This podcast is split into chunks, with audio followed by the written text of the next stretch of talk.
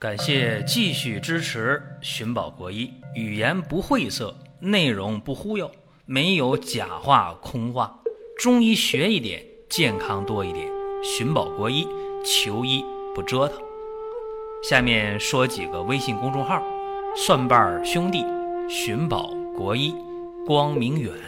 各位在公众号里，我们继续缘分。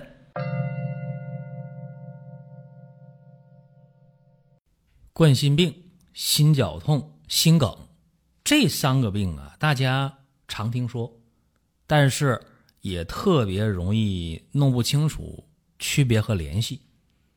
那今天我们就讲讲冠心病、心绞痛、心梗的亲密关系。首先，我告诉大家，这三个病从本质上讲，只是程度的不同，并没有说本质上太大的区别。冠心病大家应该比较了解，就是冠状动脉粥样硬化性心脏病，也就是说呀，在心脏上有一根血管是给自己供血的，这根血管就叫冠状动脉。那么冠状动脉如果出现了粥样斑块，导致这冠脉里边的管腔变窄了，这样的话，心脏给自己的血氧供应就减少。这个就叫冠心病。比方说胸闷呐、气短呐、走路快一点啊、干活多一点啊就累、心就慌，这个是冠心病。那么冠心病继续往前发展的话，冠状动脉不断的狭窄，甚至出现了闭塞，这个时候会出现心绞痛。那么心绞痛啊，它往往是有特点的。你比方说。累了、紧张、焦虑、生气、受寒，或者吃得过饱，或者烟酒过度、浓咖啡喝多、熬夜等等，啊，有一些诱发的原因，这个时候呢，心脏、胸口窝开始疼了，但是疼的时间呢不会太长，几分钟、十来分钟，休息一下，含点硝酸甘油啊。啊，含点速效救心丸呢，这就缓解了。那么这个心绞痛的问题，可能存在几年、十几年、二十年、三十年，有的人他也没发展到心梗的程度，但是有的人呢，心绞痛出现之后没多久就发展到了心梗了。心梗怎么回事啊？就是你那个冠状动脉里边那个粥样斑块它破裂了，堵了，把血管给堵了，形成血栓了。这样的话呢，心脏的供血就中断了，心梗。那还有的心梗是什么呢？是冠状动脉的痉挛啊，它并没有那个斑块脱落，没堵着血管，只是这个冠状动脉本身痉挛、抽筋、打哆嗦，持续性的血液过不去。那心梗出现之后啊，就是这种疼它不缓解。有人讲说压榨性疼痛、机械性疼痛、心绞痛、心梗，就是心绞劲儿的疼吧，一把刀插在心里那么疼，这种感觉它不缓解。尤其是你用上那些硝酸甘油啊、速效救心丸这类的药，还是不缓解。这个时候应该尽早的到医院啊，尽早的去。因为发生心梗的话，你家里的药根本解决不了问题。到医院去了，该吸氧吸氧，啊，该用吗啡用吗啡。你这时候呢，该做支架做支架，你这时候，呃，该搭桥搭桥得解决问题了，啊，要不然的话，你梗塞的这个不问题不解决的话啊，你撤支循环你不建立起来呢，很麻烦，要命啊！所以这是一个大概的情况，就是心绞痛、心梗。和冠心病，它本质讲是一个病。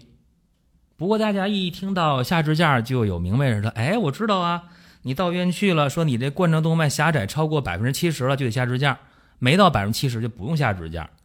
应该说这句话本身就是一个误区。为啥呢？你得看狭窄的部位在哪儿。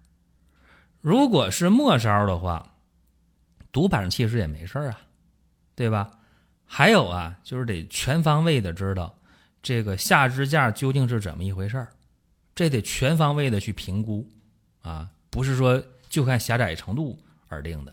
但是到医院之后了，某些医院可能出于一些其他的角度考虑，经济利益，哎，来了一看，哎，百分之七十了，赶紧做吧，下支架吧，对吧？可能会这么跟你讲。那么下了支架了，就意味着没事了吗？根本不是那么回事啊。下支架的本身就是把血管堵的地方给扩张开。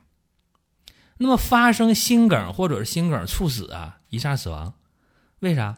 那不就是斑块脱落破裂引起血栓闭塞血管吗？那下支架本身就是机械性的扩张，很可能在扩张的过程中就碰到斑块，可能就出现风险。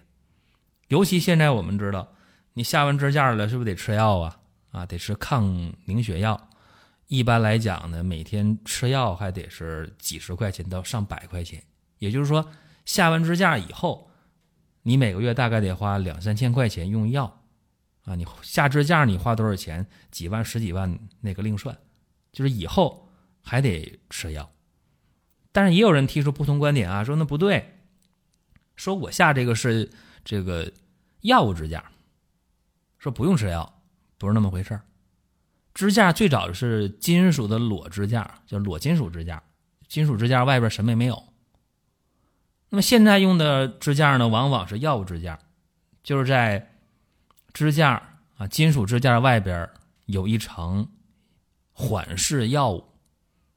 这种药物呢会不断的释放，一般两三年、一两年，药物释放没了，这药本身就抗凝的。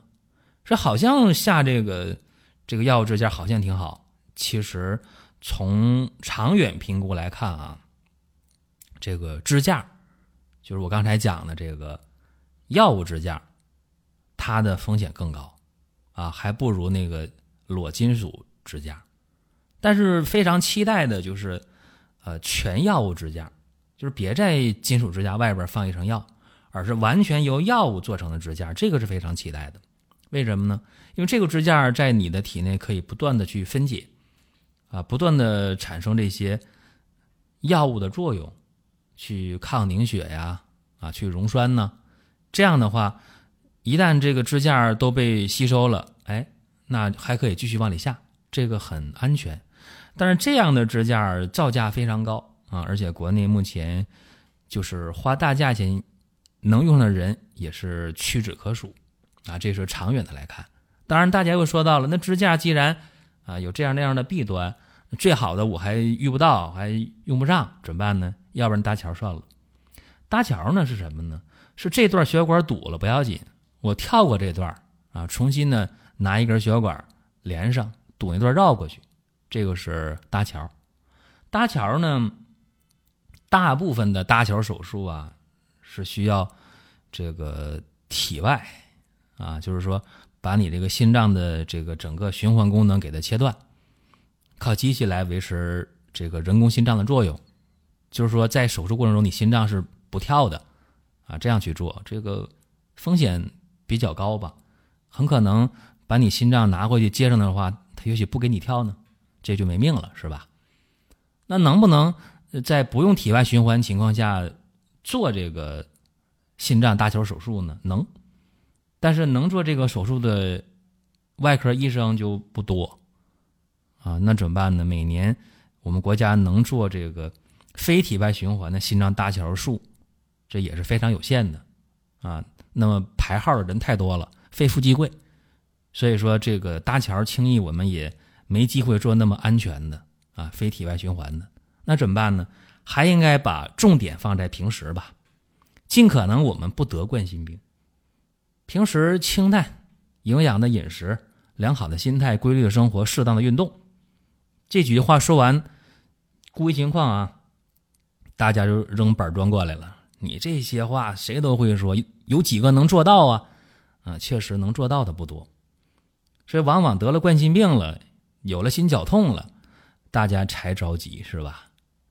我告诉大家啊，这个冠心病、心绞痛出现之后啊，前胸。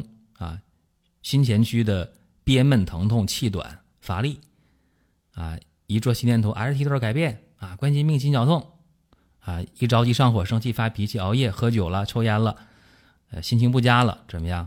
犯病了，硝酸甘油一含，啊，速效救心丸一含，啊，能缓解。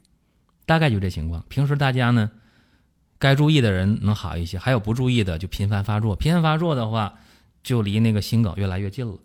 所以我重点告诉大家啊，我们今天出现的冠心病、心绞痛，在中医叫什么叫胸痹呗，或者严重叫真心痛。一般它的病理基础是什么呢？是淤血闭阻心脉啊引起的胸痹。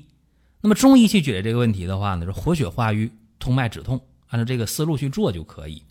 那么怎么办呢？是不是去阿司匹林？哈，是不是用这个抗血小板凝聚药？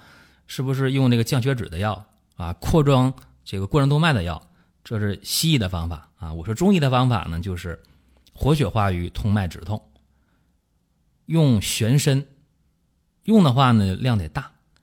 玄参呢用到四十五克，再用上黄精十五克。蒲黄十五克，用上郁金十克，用上川芎十克，丹参十克。一般有冠心病的睡眠不好，炒枣仁十五克，再加上炙甘草五克，啊，这样一个方剂，用多久呢？一般每天用一副药啊，连用十副八副药的这个冠心病。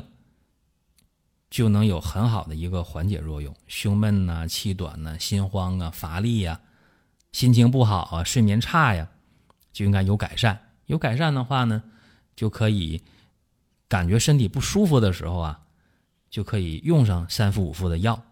这个方法大家呢可以尝试啊，可以尝试一下。因为这个现代药理表明，玄参呢，它能够增加呢冠脉的血流量。那这个确实是一个啊非常好的一味中药，这个方子再给大家说一下，大家可以参考去用。玄参四十五克，郁金十克，蒲黄十五克，黄精十五克，五灵脂五克，川芎十克，丹参十克，炙甘草五克。这一副药的量啊，正常的煎药煎三遍。啊，每一次呢煎二十分钟，然后呢早中晚饭后服用就可以。好了，这是咱们今天呢对冠心病、心绞痛、心梗做了一个简单的剖析，希望对大家能有帮助。